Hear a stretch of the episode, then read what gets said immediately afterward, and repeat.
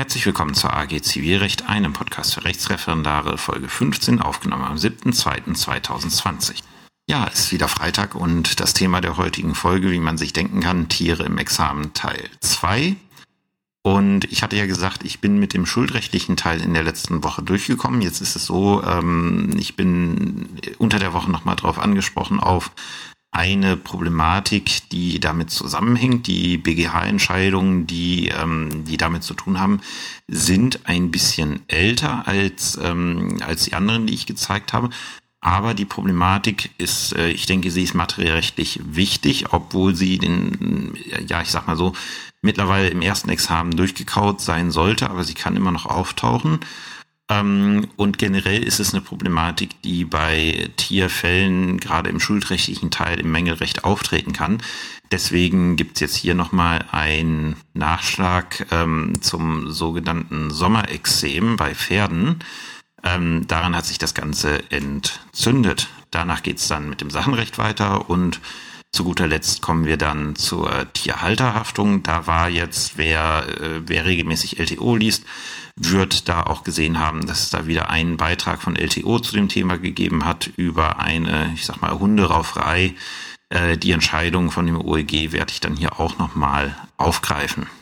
So, wir beginnen mit der Problematik Sommerexem. Ähm, also, die, dass, die, dass dieses Schlagwort sich so eingebürgert hat, hat jetzt nichts damit zu tun, dass das Sommerexem bei Pferden so oft vorkommt, sondern es hat einfach damit zu tun, dass diese BGH-Entscheidung auch vom BGH mit dem Stichwort Sommerexem römisch 1 und dann gibt's noch Sommerexem römisch 2 ähm, beschrieben wird, weil halt der Mangel, um den es damals ging, halt dieses sogenannte Sommerexem gewesen ist ähm, und sich halt die da eine ganz andere rechtliche Problematik daran entzündet hat die auch über ein paar Jährchen, ähm, ja, ich sag mal, die Juristerei umgetrieben hat, wenn man sich das Ganze mal anschaut. Ausgangspunkt ist die BGH-Entscheidung vom 29.03.2006 mit dem Aktenzeichen römisch 8 ZR 173 aus 05. Das ist auch eine BGHZ-Entscheidung. Ähm, worum ging es in der ganzen Geschichte? Ähm, es ist, äh, ist auch beeindruckend, äh, diese Problematik, ähm, die dann später anhand einer anderen BGH-Entscheidung erörtert wurde, die war in der, ähm, in der ursprünglichen Sommerexem-Entscheidung, war die überhaupt nicht entscheidungsrelevant, weil sowohl nach alter als auch nach neuer Rechtsprechung ähm, hätte die ganze Geschichte, äh, wäre die ganze Geschichte identisch entschieden worden. Da gab es keinen Unterschied. Aber der BGH hat halt seine ursprüngliche Rechtsauffassung sehr deutlich in dieser ursprünglichen Sommerexemsentscheidung von 2006 dargestellt. Und deswegen wird die immer zitiert. Ähm, was war da der Sachverhalt? Der ist äh, relativ unproblematisch. Ähm, die Kläger, äh, der Kläger hat am 18. März 2002 einen 1997 geborenen Hengst erworben und die Übergabe dieses Hengstes erfolgt am gleichen Tag und im August 2002 ist dann ein sogenanntes Sommerexem aufgetreten. Was ist ein sogenanntes Sommerexem? Das ist eine allergische Reaktion des Pferdes auf, ähm, auf Mückenstiche, die immer saisonal bedingt im Sommer auftritt. Was bedeutet, im Sommer kann dieses Pferd ähm, aufgrund dieser massiven Immunreaktion, die halt mit starkem Juckreiz einhergeht, äh, das Pferd kann in den Sommermonaten nicht draußen geritten werden, ohne dass halt diese, äh, diese, also diese Erkrankung auftritt. Und deswegen wollte der Kläger zurücktreten. Und es war dann halt die Frage, ähm, darum wurde beim BGH gestritten, ähm, lag denn dieser Mangel bei Gefahrübergang vor. Wie es halt bei Tieren immer so ist, ähm, das ist immer ein ganz, eine ganz große Problematik. Ich habe jetzt ironischerweise letzten Montag auch wieder einen Beweisbeschluss über einen Pferdekauf geschrieben, wo ich dann teilweise auch das Wissen kap äh, kapitalisieren konnte, was ich in Vorbereitung auf die Folge hier äh, erworben habe. Aber der Reihe nach, Anspruchsgrundlage ist wie immer unser 346 in Verbindung mit 323 in Verbindung mit den Mängelvorschriften aus dem Kaufvertrag. Und in dem Fall war es jetzt so, da wurde zwar darum gestritten, aber da ist der BGH dazu gekommen. Das blende ich jetzt mal ein bisschen aus, weil es nicht so der Kernpunkt der Entscheidung ist. Es war so, der, äh, der beklagte Verkäufer war Unternehmer und der Kläger war Verbraucher. Wir sind also im Regime des Verbrauchsgüterkaufsrechts nach 474 Absatz 1 BGB. Und die meisten werden diese Vorschrift kennen, nämlich damals war es noch 476 BGB in der alten Fassung. Mittlerweile ist das umgezogen auf 477 BGB. Nämlich die schöne Vorschrift zeigt sich innerhalb von sechs Monaten seit Gefahrübergang ein Sachmangel. So wird vermutet, dass die Sache bereits bei Gefahrübergang mangelhaft war. Es sei denn, dass diese Vermutung mit der Art und Sache, mit der, mit der, mit der Art der Sache oder des Mangels unvereinbar ist. Ähm, das ist eine Vorschrift, die muss man als Referendar in der Klausur immer auf dem Schirm haben, weil wenn sie denn anwendbar ist und man sieht sie nicht, läuft man zwangsläufig in Beweislasproblematiken und entscheidet den Fall falsch. Also deswegen, man muss diese Vorschrift kennen und auf dem Schirm haben. Gerade in Anwaltsklausuren kann die unheimlich wichtig sein, dass man sehen muss, okay, wir haben hier einen Verbrauchsgüterkauf, wir haben hier bestimmte Beweiserleichterungen. und wie viel äh, und, äh, und wie stark diese Beweislastumkehr nach 477 BGB eigentlich wirkt, das zeigt äh, die Problematik zum Sommerexem. Erstmal zur damaligen Rechtsprechung. In dieser alten Entscheidung, man muss ja sehen, die Schuldrechtsreform war 2002, die Entscheidung ist von 2006, das Aktenzeichen ist aus 2005, also relativ äh, kurz nach der schuldrechtlichen Reform, da war noch nicht alles höchstrichterlich entschieden. Und so spielte da zum Beispiel die Rolle, kann man überhaupt, ist ein Pferd, also ist ein Tier, ein äh, Verbrauchsgut im Sinne der Vorschrift. Kann man die Vorschriften über den Verbrauchsgüterkauf auf ein Tier anwenden? Also ich weiß, als ich 2006 Schuldrecht gemacht habe, da wurde das, äh, wurde uns das auch noch als großer Streitstand ähm, verkauft im Examen.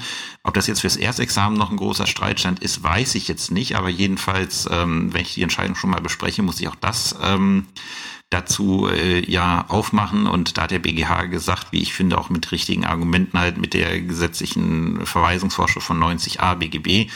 Ähm, natürlich ist das anwendbar. Ähm, das Gegenargument ist halt, was ich auch in der letzten Folge mir gebracht habe, Tiere sind sich entwickelnde Lebewesen. Nur weil sie im einen Moment gesund sind, heißt es nicht, dass es im nächsten Moment sein müssen. Und wer weiß dann schon, ähm, wann das Ganze schiefgelaufen ist. Ähm, und da eine sechs Monatsfrist rein zu, äh, reinzubauen, wäre halt unbillig und deswegen sollte man das überhaupt nicht machen. So halt die Revision in dem Fall, ähm, den, der, äh, den der BGH entschieden hatte. Das war so ungefähr die Argumentation.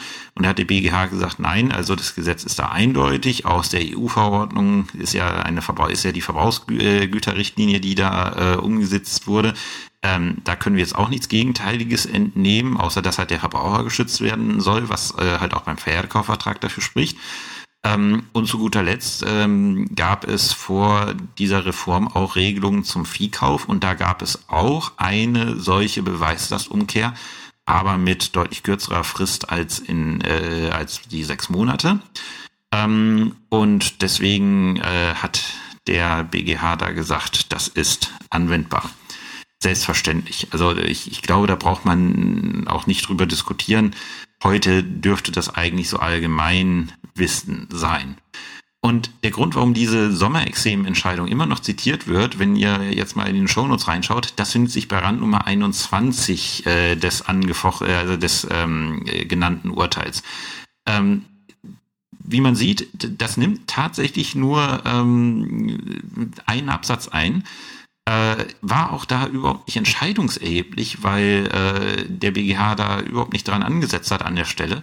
Aber ist der Grund, weswegen diese Entscheidung immer noch zitiert wird und weswegen diese Entscheidung auch in einer jüngeren Entscheidung aus 2016 sehr stark auseinandergenommen wurde vom BGH. Ähm, der BGH hat zum damaligen 476, jetzt 477 BGB nämlich vertreten, dass äh, diese Vermutungsregelung, also diese Beweislastumkehr, lediglich in zeitlicher Hinsicht wirkt, nämlich dass dieser Mangel bereits im Zeitpunkt des Gefahrübergangs äh, vorgelegen hat.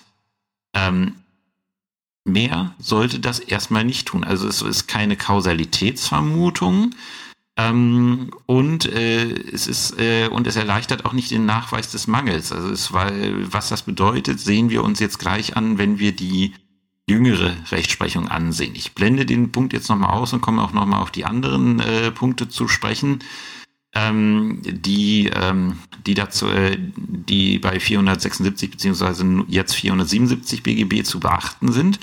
Im nächsten Schritt, wenn ich äh, nämlich festgestellt habe, ich habe einen Verbrauchsgüterkauf und äh, der Mangel ist auch innerhalb der Frist aufgetreten, dann ähm, muss ich als nächstes überlegen, ist diese Art von Mangel mit dieser Vermutung, ist das zu vereinbaren? Beispiel, ähm, wenn sechs Monate äh, nach dem Verkauf der äh, Käufer ankommt und sagt, das Pferd hat keinen Kopf, äh, dem fehlt der Kopf. Ähm, und das war schon vor sechs Monaten so. Da wird man wohl sagen, also das ist mit der Art des Mangels nicht zu vereinbaren, diese Vermutung, dass das Pferd sechs Monate ohne Kopf rumgelaufen ist. Und da sagt der BGH, ja, also gut, manche Krankheiten können tatsächlich von ihrer Beschaffenheit mit dieser Vereinbarung unverein, äh, also mit dieser Vermutung unvereinbar sein. Ähm, das ist aber, äh, also das ist aber bei diesem Sommerexem nicht der Fall. Das kann vorher schon mal, also es kann schon vor sechs Monaten vorgelegen haben. Und deswegen äh, greift dieser Ausschuss da nicht. Und der dritte Punkt, den ich mir dann immer äh, vor Augen führen muss, wenn ich diese Vermutungsregelung des 477 BGB habe, ist die Frage, ähm, kann diese Vermutung widerlegt werden? Die, also die erste, der erste Punkt ist, diese Vermutung kann widerlegt werden.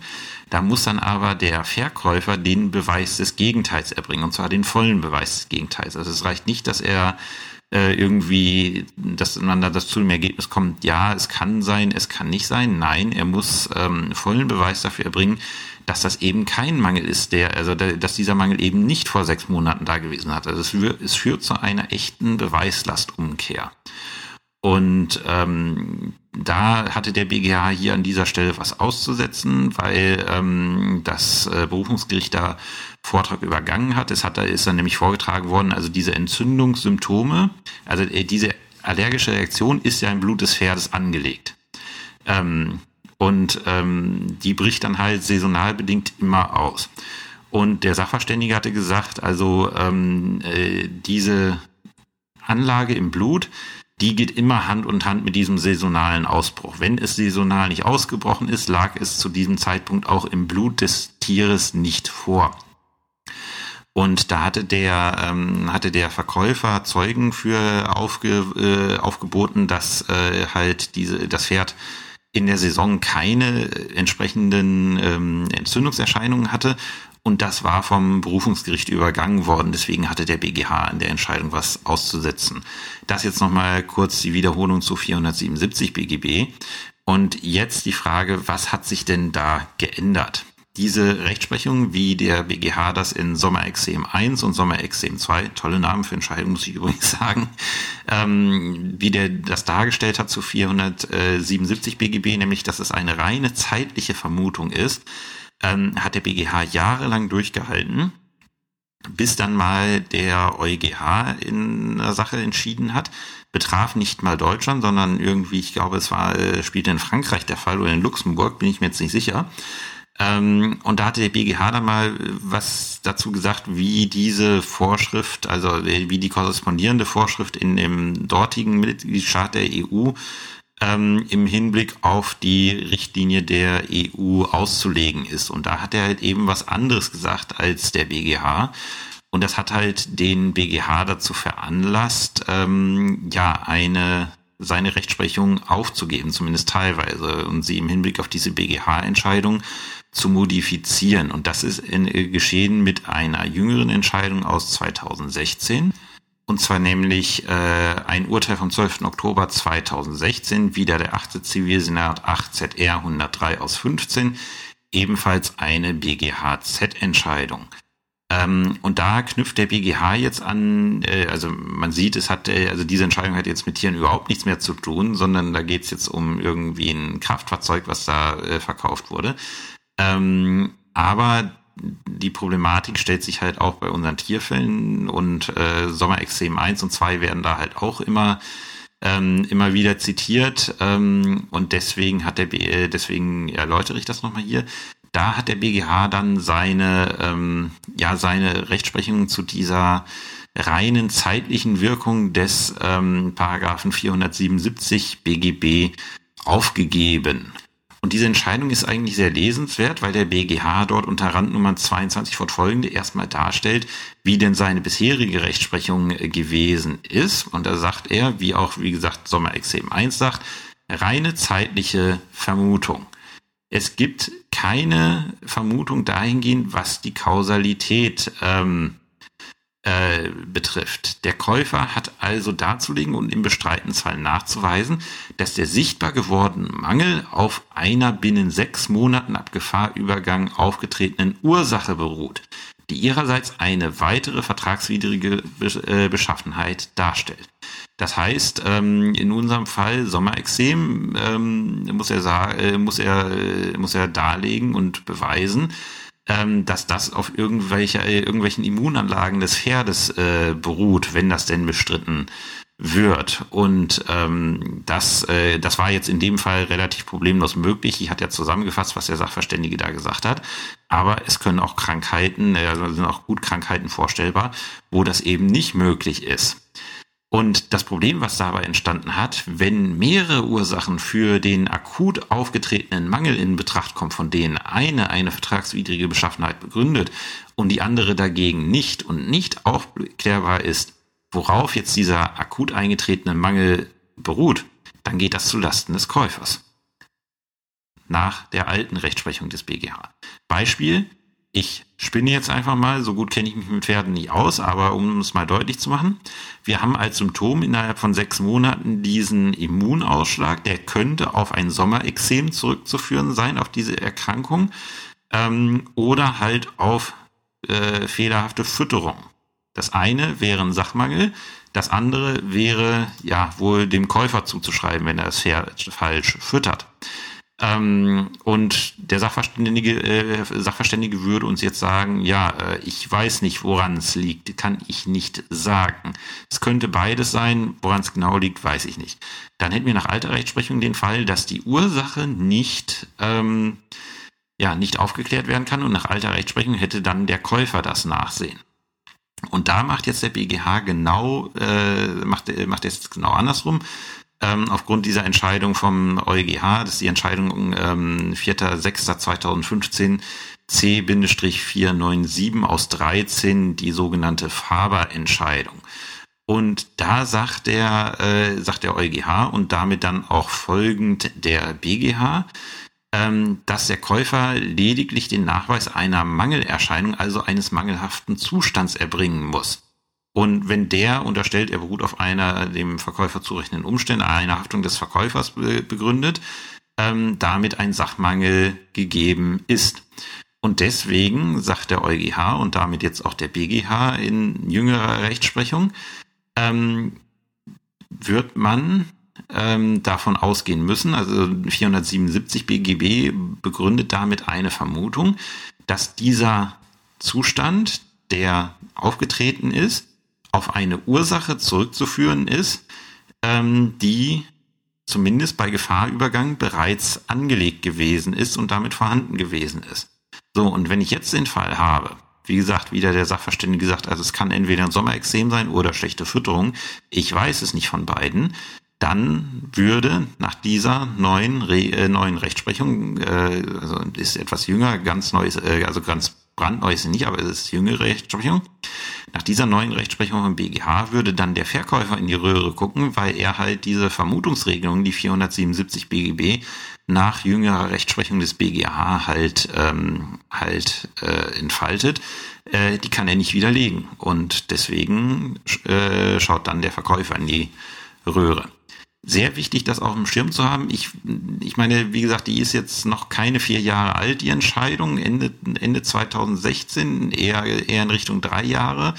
Ähm, eine sehr wichtige Entscheidung zu einer sehr examensrelevanten Norm. Also ich, äh, nachdem ich es mir mal durchgelesen habe, muss ich sagen, bin ich für den Hinweis, äh, die entsprechende Person weiß, ist unheimlich dankbar ähm, weil die Problematik, die könnte auch im zweiten Examen noch abgeprüft werden. Da würde man dann schauen, wie gut seid ihr denn mit der etwas jüngeren Rechtsprechung des BGH und des EuGH zu europarechtlichen Themen fit. So, das soll jetzt aber auch wirklich ähm, der Block zu dem Vertragsrecht gewesen sein. Wir kommen jetzt zur sachenrechtlichen Problematik. So, und hier ist äh, jetzt eine Entscheidung maßgeblich. Wir beschäftigen uns hier nämlich mit der Visente-Entscheidung des BGH oder mit den Visente-Entscheidungen des BGH. Ähm, ich muss sagen, meiner Meinung nach eine der Top-BGH-Entscheidungen äh, aus dem Jahr 2005, äh, 2019, die es mit einiger Sicherheit äh, zumindest ins erste Examen schaffen wird, wenn nicht auch ins zweite Examen ähm, und die man aus meiner Sicht einfach können, äh, einfach kennen sollte. Warum ist das so? Ähm, diese Entscheidung ist, äh, also es sind keine BGHZ-Entscheidungen, äh, soweit hat es dann doch nicht gereicht, aber die sind sowohl, die haben über ähm, umfangreiche Berichterstattung bei LTO äh, erfahren und der BGH äh, und die Entscheidungen sind auch sogar in Spiegel Online aufgetaucht. Und zwar mehrfach. Über diesen Fall ist bei Spiegel Online im letzten Jahr mehrfach ähm, berichtet worden. Und deswegen muss man davon ausgehen, dass diese Entscheidungen irgendwem beim Prüfungsamt sicherlich mal auf den Tisch äh, fallen. Und dann habe ich mir die jetzt halt auf ähm, ähm, im Hinblick auf die Folge, habe ich sie mir mal genauer durchgelesen. Und ich muss sagen, also prüfungstechnisch äh, werdet ihr gleich sehen, was man alles an dieser Entscheidung prüfen kann. Ähm, prüfungstechnisch ist die unheimlich schön und ist eine auch eine wirklich inhaltlich sehr überzeugende Entscheidung vom BGH. Ähm, das sind die Aktenzeichen römisch 5 ZR 175 aus 17 und römisch 5 ZR 177 aus 17. Und wir schauen jetzt erstmal in den Sachverhalt.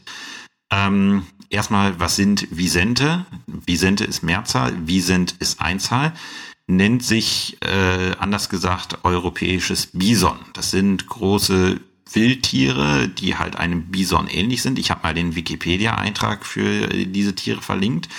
Ähm, und die spielen hier halt eine Rolle. Die, äh, der Kläger ist ein Waldeigentümer und der Beklagte ist ein eingetragener Verein, dessen Zweck die Auswilderung von Visenten ist. Also die wollen die wieder aus, äh, auswildern in Deutschland und da wieder heimisch machen als Wildtiere.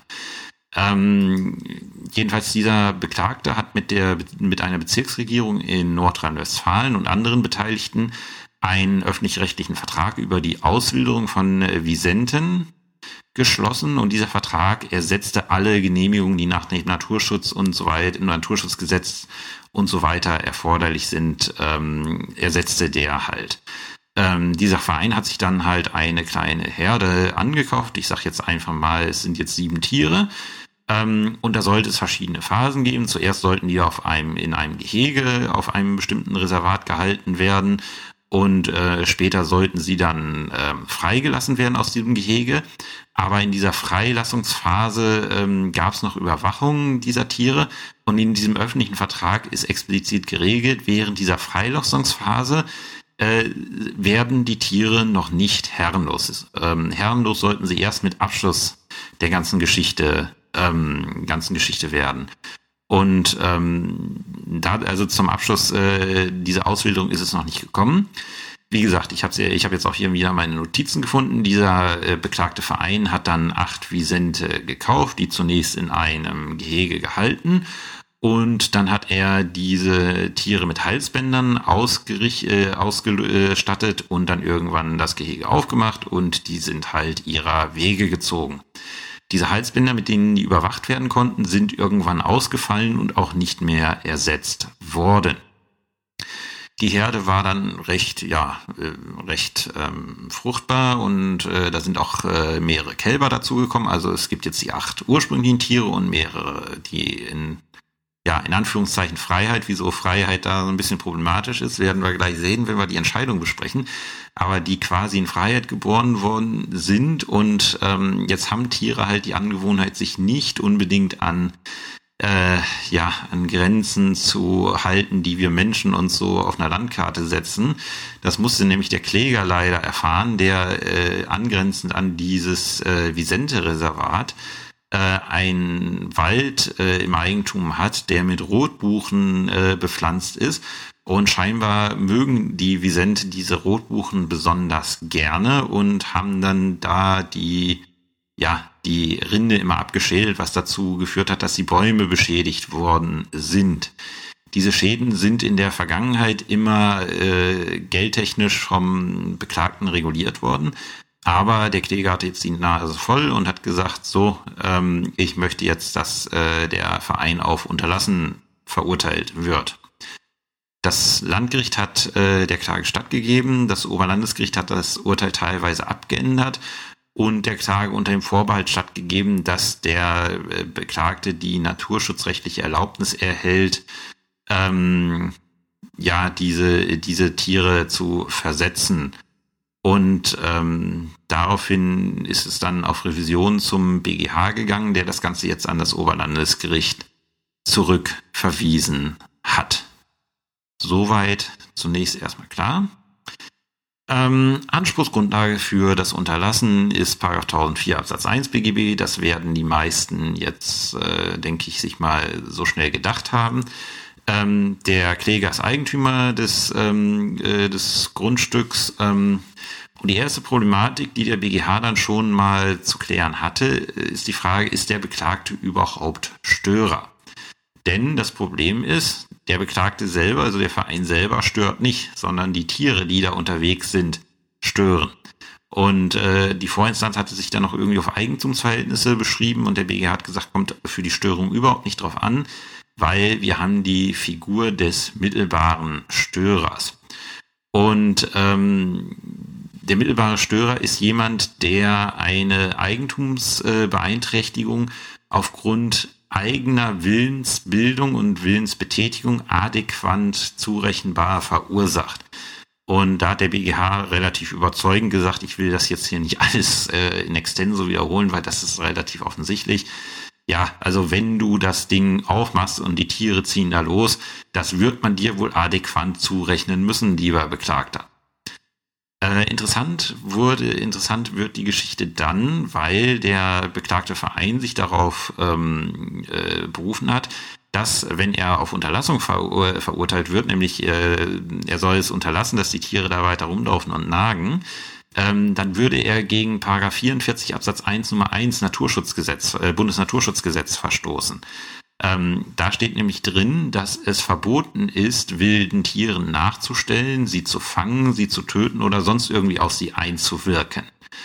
Ähm, und äh, da hat er gesagt, also sorry, wenn ich hier verurteilt werde, dann werde ich zu etwas verurteilt, was, äh, wo mir das Bundesrecht sagt, das darf ich nicht. Und das hat den BGH jetzt dann zu der Prüfung der Frage veranlasst. Und jetzt kommen wir nämlich ins Sachenrecht. Ähm, sind die Visente denn wildlebende Tiere im Sinne von Paragraph 44 Absatz 1 Nummer 1 des Bundesnaturschutzgesetzes? Und da hat der BGH dann erstmal herleiten müssen, was sind denn überhaupt wilde Tiere, weil die Definition ist auch nicht so eindeutig. Und er hat dann, äh, und das ist äh, das, was das so prüfungstechnisch aus meiner Sicht sehr interessant macht, er ist dann hergegangen und äh, hier, hier sieht man diese Verzahnung von öffentlichem Recht und Zivilrecht. Und er hat dann gesagt, also wenn ich ein wildes Tier habe, dann muss dieses Tier zivilrechtlich herrenlos sein. Weil nur ein herrenloses Tier kann Wildleben sein, weil wenn es im Eigentum äh, von einem Menschen steht, dann kann, dann kann es kein wildes Tier sein. Äh, dann ist es ein gefangenes Tier.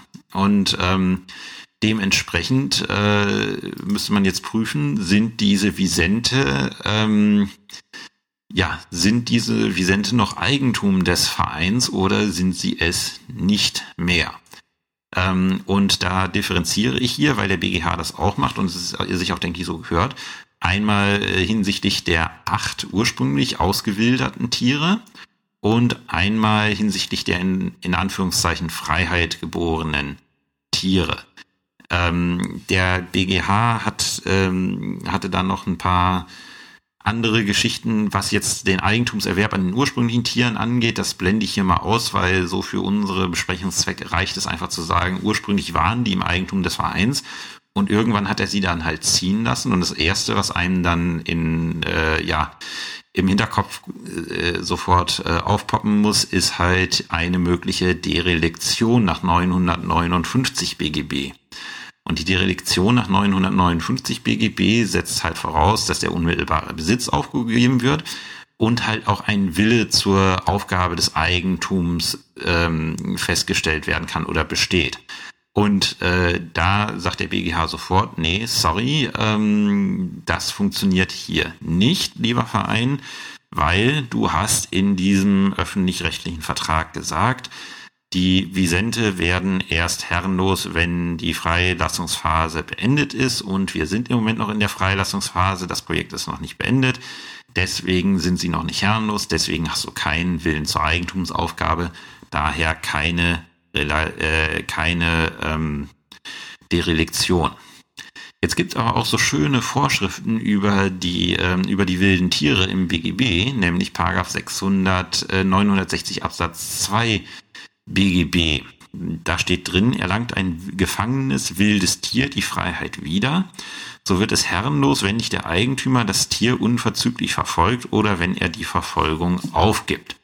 So, ähm, das äh, Problem bei dieser Norm ist, und das stellt der BGH auch fest, und das werdet ihr jetzt auch feststellen, wenn ihr mal einen Moment drüber nach, äh, nachdenkt, die passt einfach nicht. Weil äh, es setzt ja voraus, dass irgendwie ein wildes Tier gefangen ist. Hier hatten wir aber irgendwie zahme Tiere, die nicht, äh, also äh, die Norm regelt den Fall, dass ein wildes Tier, also ein gefangenes Tier, was gefangen wurde, wieder ausbricht. Und hier ist es so, ähm, es sind keine gefangenen Tiere, das waren ursprünglich, ja, ich weiß nicht, ob es zahme Tiere waren, aber es waren auf jeden Fall Tiere, die nicht gefangen waren, ähm, die man dann einfach hat gehen lassen, also die nicht ausgebrochen sind, sondern man hat das Tor aufgemacht, hat gesagt, geht hin. Ähm, und diese Norm passt einfach nicht, weder von ihrer Entstehungsgeschichte noch vom Wortlaut, also noch vom wirklichen Wortlaut. Und ähm, da hat der BGH dann gesagt, gut, wir müssen sie auslegen für diesen Fall, weil dieser Fall war vom Gesetzgeber ersichtlich nicht, äh, nicht erfasst, weil damals 1900 ist niemand auf die Idee gekommen, dass man irgendjemand äh, europäische Bisons auswildern möchte. Ähm, und wir legen die Norm aus und sagen, okay, äh, entscheidendes Kriterium ist halt die Verfolgung, also ähm, irgendwie ein Interesse des äh, Inhabers dieser tierischen Gewalt äh, noch auf das Tier einzuwirken. Und da sagt der BGH, gut, entscheidend ist dann die Zugriffsmöglichkeit auf die Visente. Und da müssen wir schauen, ob der beklagte Verein noch Besitz an den Tieren hat. Ähm, ich hatte gesagt, diese, also da haben die zuerst diese Halsbänder herangezogen, die dann irgendwann nicht mehr funktionierten und nicht ausgetauscht worden sind. Ähm, und äh, da hat der BGH aber gesagt, ja, darauf kommt es überhaupt nicht an. Also diese Tiere sind in der Region sowas von einzigartig. Ähm, da weiß jeder, wenn der die da sieht und man weiß auch ungefähr, in welchem Areal sie sich aufhalten, ähm, da ist eine reale Zugriffsmöglichkeit drauf und deswegen hat der Beklagte immer noch Besitz. Und äh, 960 Absatz 2 BGB ist damit nicht anwendbar oder nicht erfüllt. Und dann haben wir zunächst Paragraph 960 Absatz 3. Das ist die letzte Vorschrift, nach der dann Eigentumsverlust hätte eingetreten sein können. Ähm, darin steht, ein gezähmtes Tier wird herrenlos, wenn es die Gewohnheit ablegt, an den ihm bestimmten Ort zurückzukehren. So, ähm, und da sagt der BGH, ja, wirklich gezähmt waren die, waren die Tiere allerdings auch nie, weil ihr musstet die zuerst in dem Gehege halten, ähm, sonst wären sie abgehauen. Und äh, wenn ihr ein Tier so halt, also mit äußerer Gewalt festhalten müsst, dass es nicht abhaut, ähm, dann äh, wäre das, äh, wäre das ein, äh, wäre das kein gezähmtes Tier. Und das macht auch irgendwie vom Wortsinn äh, her äh, Sinn. Und äh, wenn ich zum Beispiel meinen Hund anschaue, also mein Hund würde niemals auf die, auf die Idee kommen, hier aus meiner Wohnung rauszumarschieren. Ähm, wenn ich nicht gehen würde, dann, dann sieht man den Unterschied zum gezähmten Tier. Was bedeutet, für die ursprüngliche Herde von acht Tieren ist der beklagte Verein nach wie vor Eigentümer und deswegen sind es keine wilden Tiere im Sinne von Paragraph 44 äh, des Bundesnaturschutzgesetzes, und das führt dann dazu, dass ähm, ja, das äh, Paragraph 44 des Bundesnaturschutzgesetzes dem Unterlassungsanspruch nicht entgegensteht. Ähm, was ist jetzt mit den neuen Tieren, die dazugekommen sind?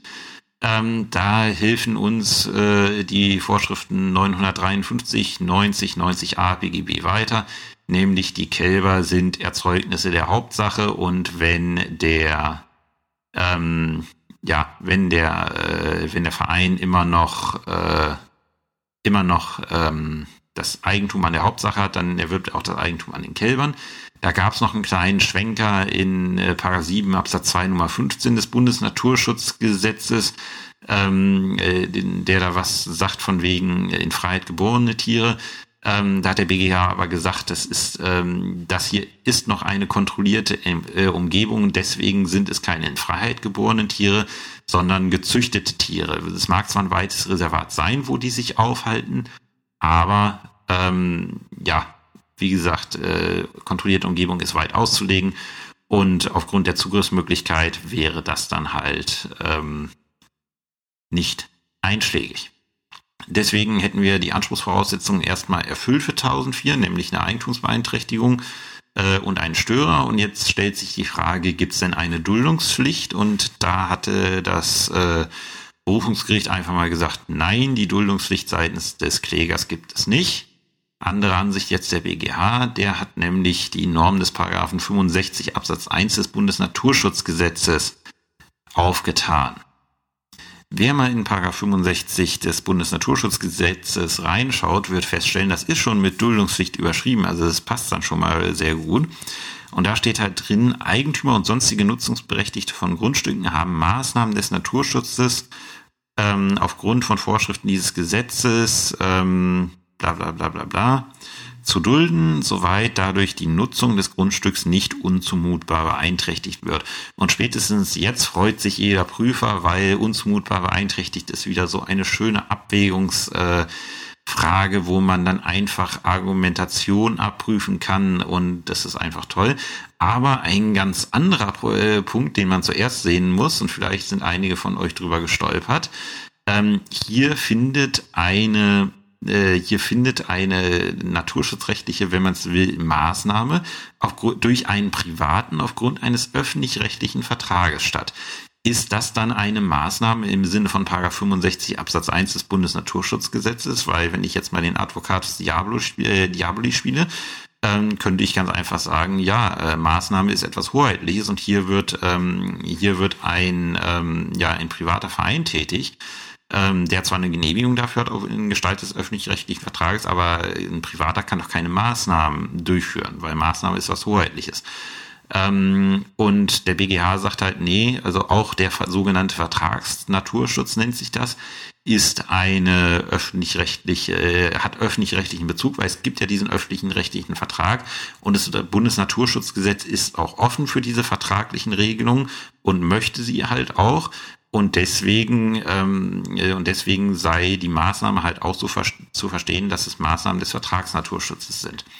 Und die entscheidende Frage für die Visente, und da wird sich dann auch dran entscheiden, wie dieser Fall letztlich ausgeht, ähm, ist die Frage, ob das äh, zumutbar ist. Und das ist halt eine Abwägungsfrage. Und für diese Abwägungsfrage hat der BGH das halt ähm, zurückverwiesen an das Berufungsgericht, hat aber dann halt auch zu bedenken gegeben. Auf der einen Seite könnte es hier dazu führen, dass äh, das Waldgrundstück des Klägers halt vollkommen unnutzbar würde. Auf der anderen Seite ist es so gewesen, dass es in der Vergangenheit Regulierungszahlungen gegeben hat. Und was, ob jetzt Unzumutbarkeit vorliegt oder eben nicht, muss jetzt das Berufungsgericht nach Zurückverweisung klären. Die Entscheidung wird, denke ich, nochmal ähm, beim BGH landen, wahrscheinlich dann irgendwann 2020, 2021. Ich, äh, wenn, wenn mir die nochmal über den Weg läuft, äh, läuft mache ich dafür eine kleine Nachtragsfolge.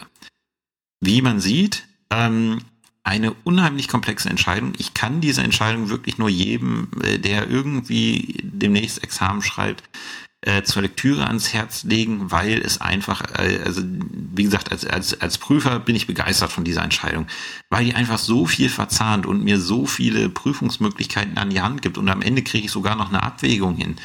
Ähm, ich, ich sag mal, ich sag mal so von, das ist jetzt wirklich nur eine Gefühlserscheinung. Ich habe ja keinen Einblick in die Prüfungsämter, aber ich würde gefühlsmäßig sagen, diese Entscheidung wird zumindest auszugsweise mal irgendwann äh, in Examensklausur verwandelt werden, weil, weil es halt einfach so wunderbar diese Verzahnung mit Zivilrecht und öffentlichem Recht hergibt und dann halt wirklich tiefste sachenrechtliche Probleme mit Normenauslegungen äh, abprüfbar sind.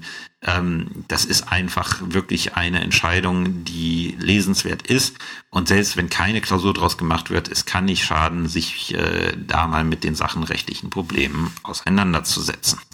So, kommen wir zum Abschluss der heutigen Folge. Mal schauen, wie lange mich das jetzt äh, an Atem kostet, äh, das Kapitel zu bearbeiten.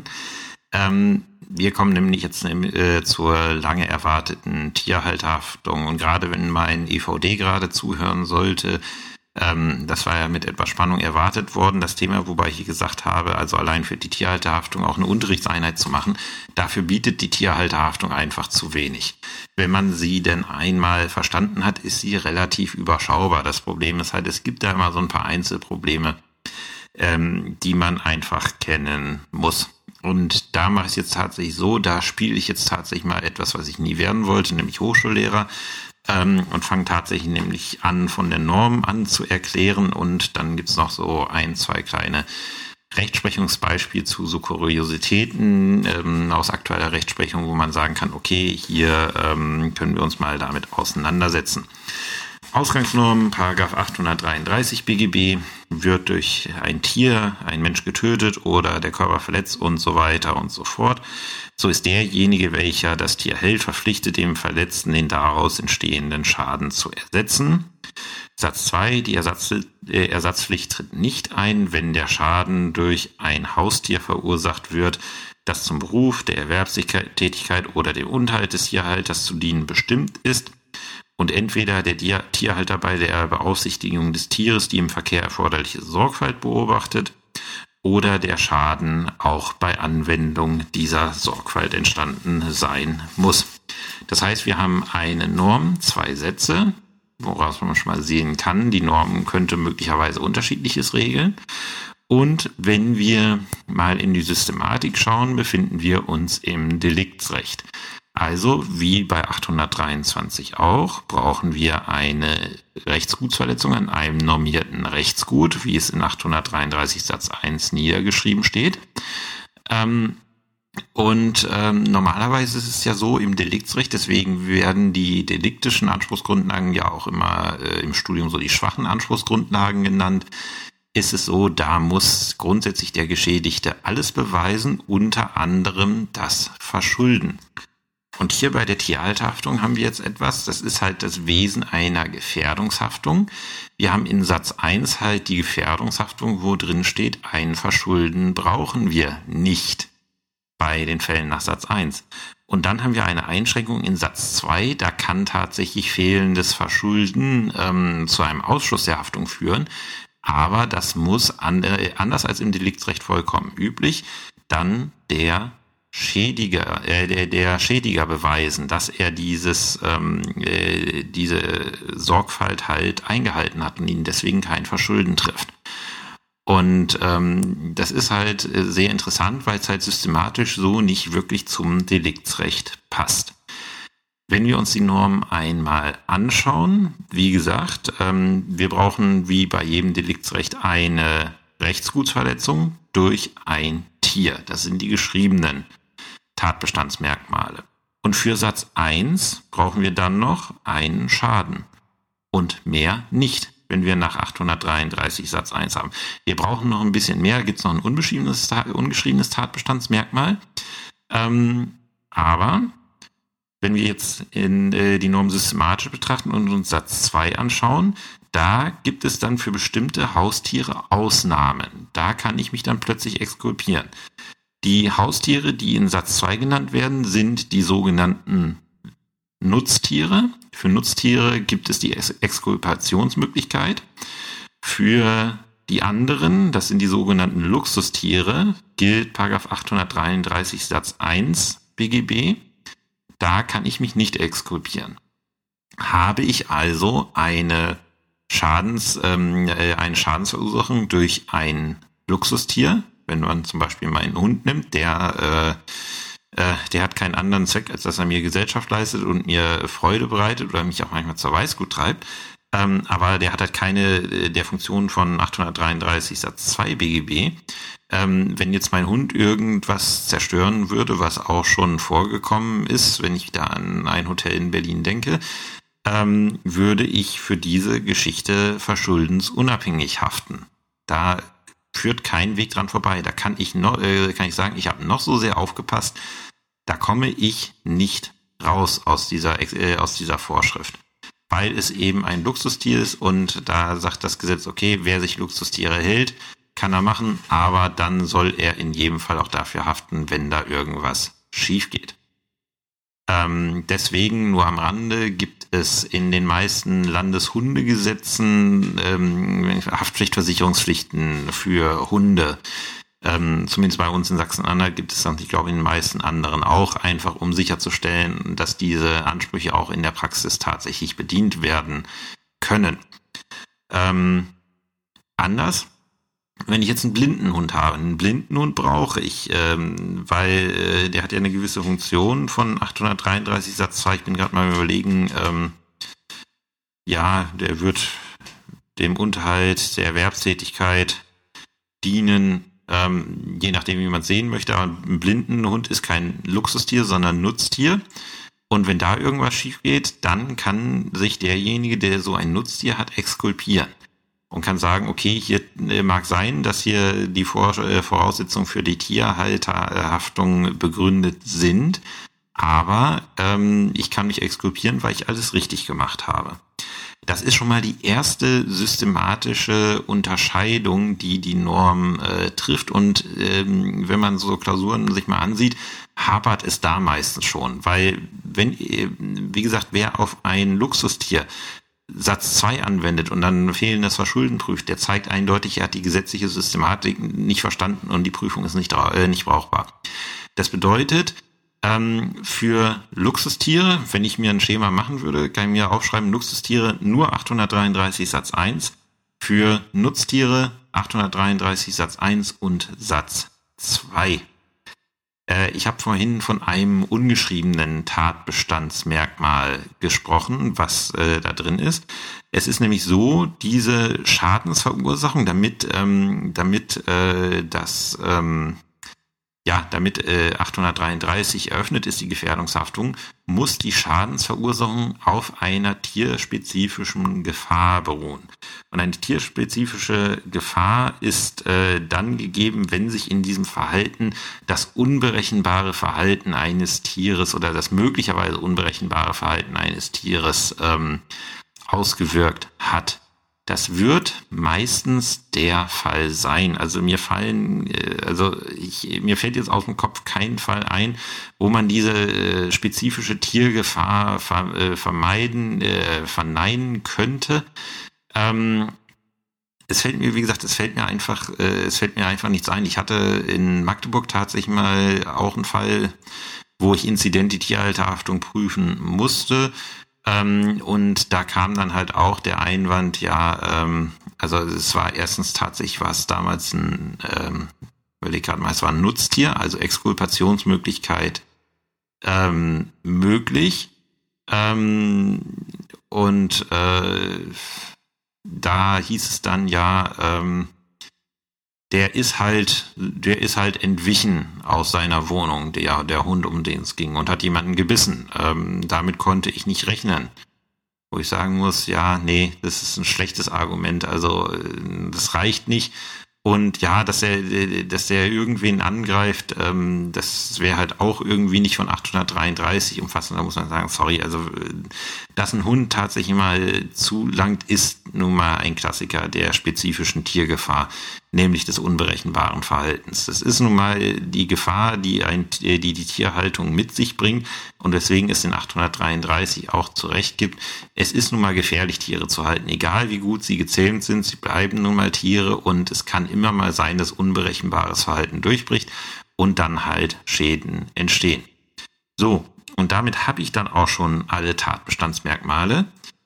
Wenn wir jetzt mal durchgehen, wir haben ein Luxustier, wir brauchen eine Rechtsgutsverletzung durch ein Tier aufgrund einer tierspezifischen Gefahr und dadurch einen Schaden.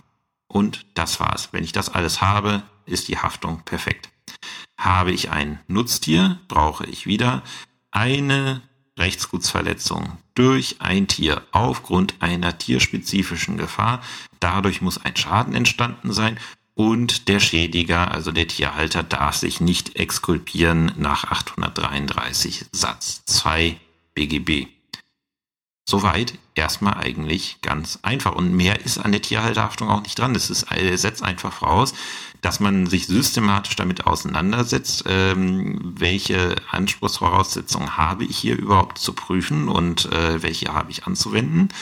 Und ähm, bei der tierspezifischen Gefahr wird man manchmal öfters, äh, also da, da gibt es Klausuren, wo man dann mal abgrenzen muss, beruht das jetzt noch auf äh, unberechenbarem Verhalten oder auf was anderem. Aber ähm, wie komme ich von dieser Haftung runter?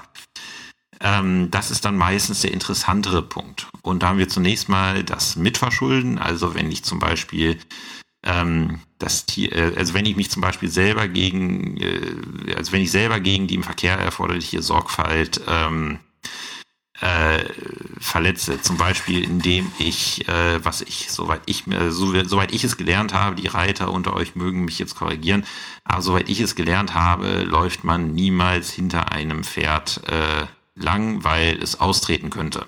Und wenn ich das trotzdem mache und ich bin im Umgang mit Pferden bewandelt, dann verstoße ich selber gegen die im Verkehr erforderlichen Sorgfalt und wenn mich das Pferd dann halt am Kopf trifft, weil ich zu nah dahinter lang gegangen bin, dann dürfte mich wohl ein Mitverschulden treffen nach 254 BGB.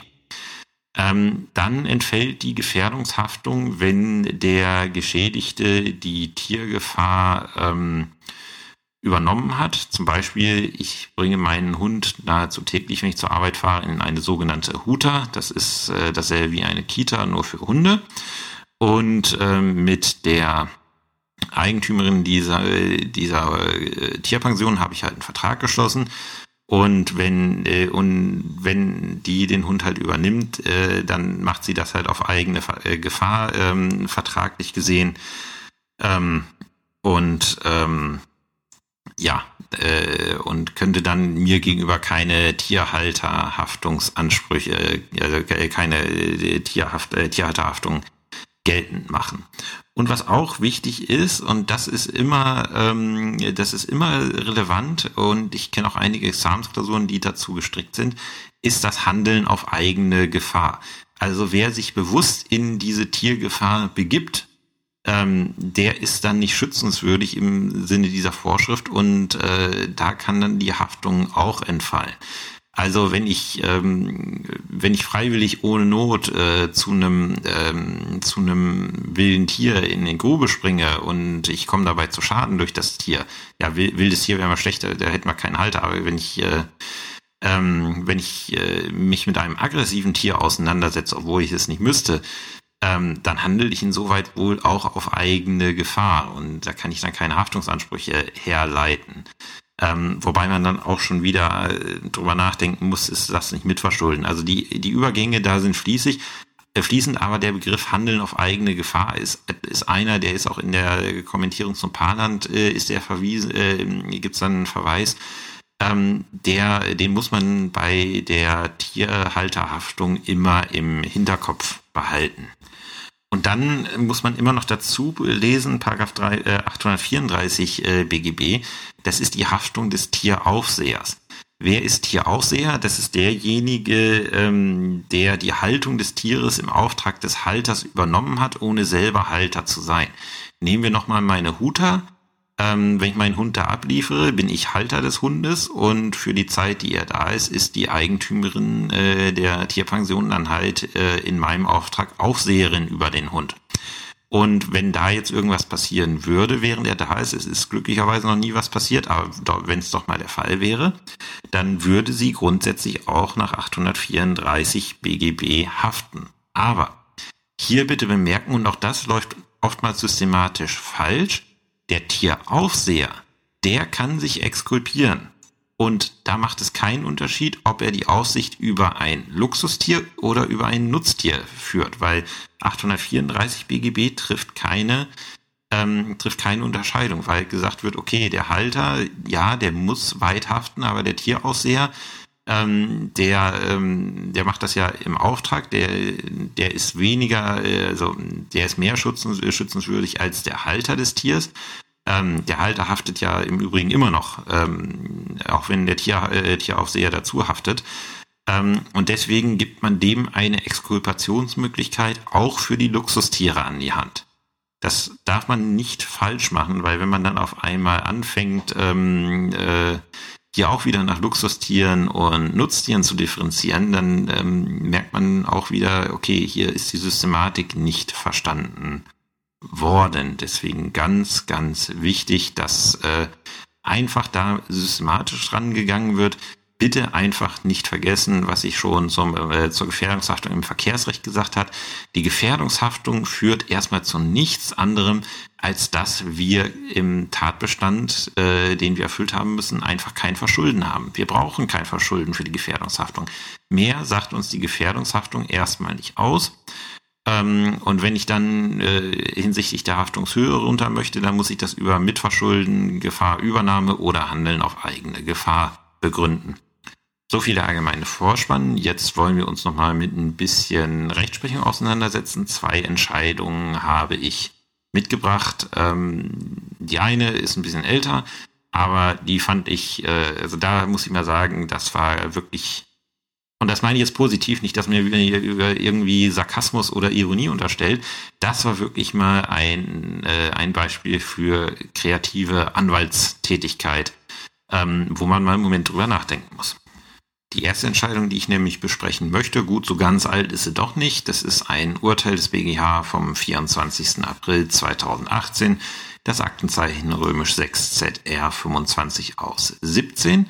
Ähm, da war, wie gesagt, ein Anwalt in sehr kreativer äh, Weise, also wie gesagt, wirklich äh, auch im positiven Sinne kreativer Weise, auch wenn es letztlich keinen Erfolg gehabt hat und auch zu Recht keinen Erfolg gehabt hat, ähm, war da auf eine sehr, ich, wenn ich sage putzige Idee, äh, klingt das auch komisch, aber er war auf jeden Fall auf eine Idee gekommen, wie er aus einer schwierigen Beweislage möglicherweise doch was machen kann.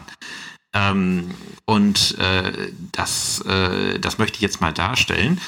Ähm, jedenfalls ist es so, was war Sache? Die Klägerin in dem dortigen Verfahren war Halterin einer Stute, die Beklagte war Halterin eines anderen Pferdes und beide Pferde waren auf demselben Hof untergestellt, haben sich eine Koppel geteilt zusammen mit anderen Pferden und an einem Tag brachte der Stallbetreiber ähm, die Pferde, wie an anderen Tagen auch, zusammen mit zwölf weiteren Pferden auf einen eingezäunten und eingezäunten und unbeobachteten Sand- und Grasplatz, äh, wo die halt gestanden haben. Als die Pferde dann am Abend in den Stall geholt wurden, lahmte die Stute der Klägerin. Ähm, und man stellte dann am rechten hinteren Bein der Stute eine leicht blutende Wunde fest, die dann versorgt wurde. Ähm, und die hat dann den Beklag, äh, die Klägerin hat dann den Beklagten darauf in Anspruch genommen, der halt Halter diese, eines anderen Pferdes war, eines anderen Pferdes von den 13, die da gestanden haben. Ähm, kurz vor dem Zurückholen äh, in den Stall sei ähm, ihre Stute von einem anderen Pferd getreten worden, als die Herde, die dort gegrast hat, in Unruhe geraten sei.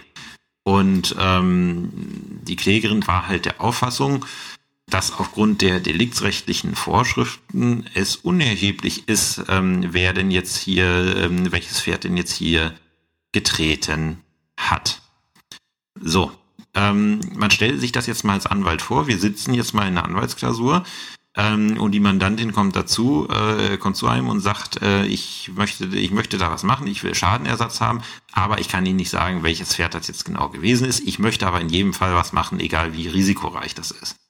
Ähm, wahrscheinlich ist das tatsächlich so gewesen und der Anwalt hat sich dann dessen besonnen, was ich zu Anfang der Folge oder zu Anfang des Kapitels gesagt habe, nämlich ähm, 833 BGB steht im Deliktsrecht. Das heißt, die anderen Vorschriften im Deliktsrecht sind da auch drauf, an, äh, drauf anzuwenden und er ist dann auf Paragraph 830 Absatz 1 Satz, ähm, Satz 2 BGB ähm, geraten. Der sagt nämlich, äh, das sind die Bete äh, Mittäter und Beteiligten. Ähm, in Satz 1 haben mehrere durch eine gemeinschaftlich begangene unerlaubte Handlung einen Schaden verursacht. So ist jeder für den Schaden verantwortlich. Und jetzt Satz 2, das gleiche gilt, wenn sich nicht ermitteln lässt, wer von mehreren Beteiligten den Schaden durch äh, seine Handlung verursacht hat. Und an dem Punkt hat er jetzt angeknüpft und hat gesagt, die Herde ist in Unruhe geraten. Ich weiß nicht, welches Pferd da getreten hat. Es ist aber eine tierspezifische Gefahr, die sich da, ähm, äh, die sich da verwirklicht hat durch diese äh, durch diese in Unruhe geratene Herde und deswegen ist es egal, ob das, äh, ob jetzt tatsächlich, ob ich jetzt tatsächlich nachweisen kann, dass das Pferd des Beklagten zugetreten hat. Es war im Rahmen dieser Gefährdungsmenge beteiligt und deswegen ist es Mittäter nach 830 Satz 2 BGB. Ähm, kann man sagen, nice try. Der BGH äh, setzt sich damit auseinander ähm, und äh, sagt also erstmal, vollkommen zu Recht. Ja, 830 äh, BGB und das ist ganz interessant. Insofern hat er nämlich recht. 830 BGB ist auf die Tierhalterhaftung nach Paragraph 833 BGB anwendbar.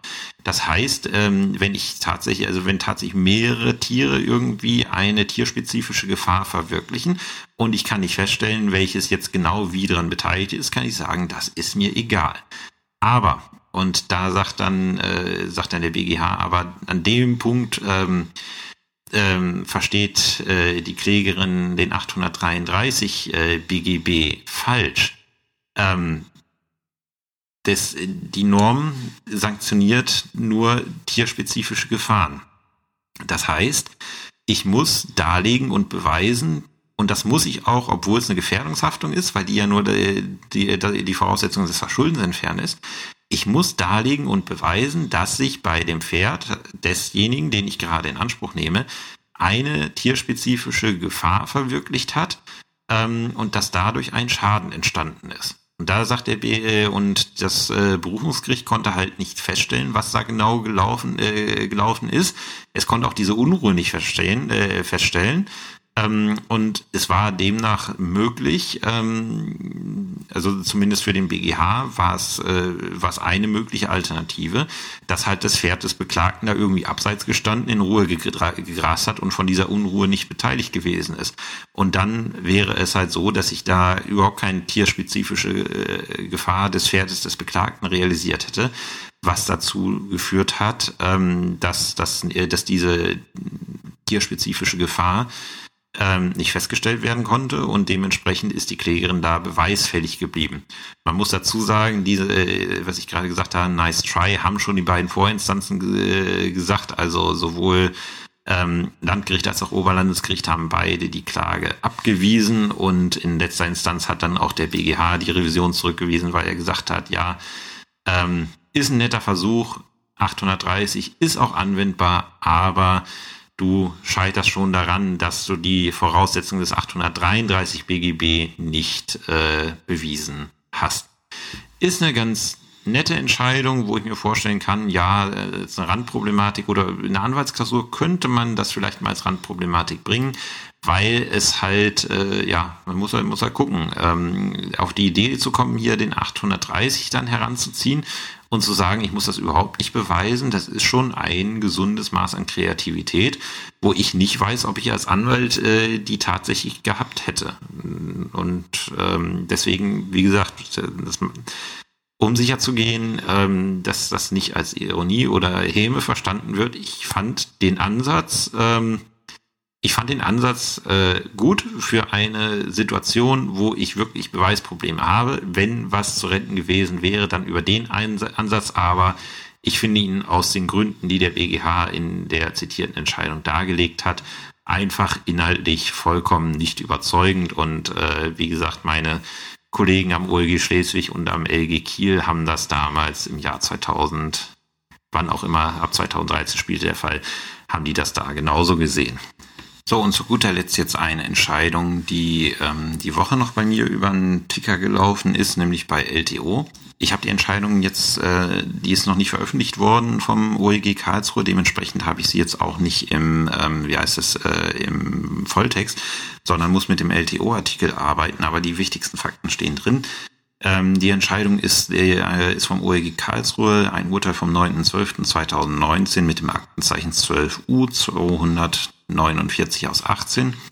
Was war da genau passiert? Die Klägerin war mit ihrem Hund unterwegs, ähm, hatte den an der Leine, passierte den ähm, das Grundstück des Beklagten und der hatte auch einen Hund und der lief da rum und jedenfalls sah er halt den äh, die Klägerin mit dem Hund kommen, lief vom Grundstück runter ähm, auf die äh, auf die Klägerin zu, die weiterhin ihren Hund äh, an der Leine festhält, sich dann in der Leine verhedderte, und letztlich zu Fall gekommen ist. Und da hatte das äh, Landgericht in erster Instanz gesagt, dass ähm, da kann man nicht ausschließen, dass das allgemein Lebensrisiko ist. Ähm, jedenfalls äh, hätte sie die tierspezifische Gefahr nicht, ähm, äh, nicht ähm, berücksichtigt. Und das OLG ist dem jetzt halt mit der Begründung entgegengetreten, dass gesagt wurde, nee, also diese Gefahrensituation ist durch das Heraneilen des beklagten Hundes, also des Hundes des Beklagten, weil man den Hund ja so schlecht verklagen kann, ähm, ausgelöst worden und das ist eine tierspezifische Gefahr, dass halt Hunde, wenn ähm, ja, wenn sie einander treffen und es dann zu wilden Bewegungen kommt, dass halt irgendwas zu Bruch geht oder irgendwer zu Fall kommt, ist das halt eine tierspezifische Gefahr, die 833 BGB ähm, eben zur Haftung bringt. Und dementsprechend haben die Instanz die Urteil abgeändert und dann ähm, äh, und dann Schmerzgeld zugesprochen. Das, das nochmal kurz zur Tiergefahr. Ja, das waren die beiden Folgen mit dem Thema Tiere im Examen. Ich hoffe, diese kleine materiellrechtliche, dieser kleine materiellrechtliche Auszug hat euch was gebracht. Wie gesagt, lasst mich das gerne über Kommentarstellen oder ähnliches wissen. Wenn dem so gewesen ist, dann baue ich solche Folgen öfters ein. Ähm, beispielsweise als nächsten Einschub hätte ich so im Kopf äh, das Äußerungsrecht nach 1004 BGB in Verbindung mit 823, also äh, die ganzen Äußerungssachen, eher verletzende Äußerungen, Presseberichterstattung und so weiter weil ich dazu auch einiges sagen kann. Und ich sagen muss, so gerade wieder Ende 2019 war das doch wieder ein recht aktives Thema, was uns beschäftigt, teilweise immer noch beschäftigt. Ähm, und ich kann mir vorstellen, dass das im Examen gerne geprüft wird. Wäre dann so der nächste materiellrechtliche Ausblick, den ich mal angehen würde. In der nächsten Woche, ähm, weil ich äh, vor kurzem drauf gestoßen bin, ähm, werden wir uns hier mit der Prozesskostenhilfe beschäftigen weil die sowohl aktenvortragstechnisch als auch praktisch einfach für Referendare sehr relevant ist.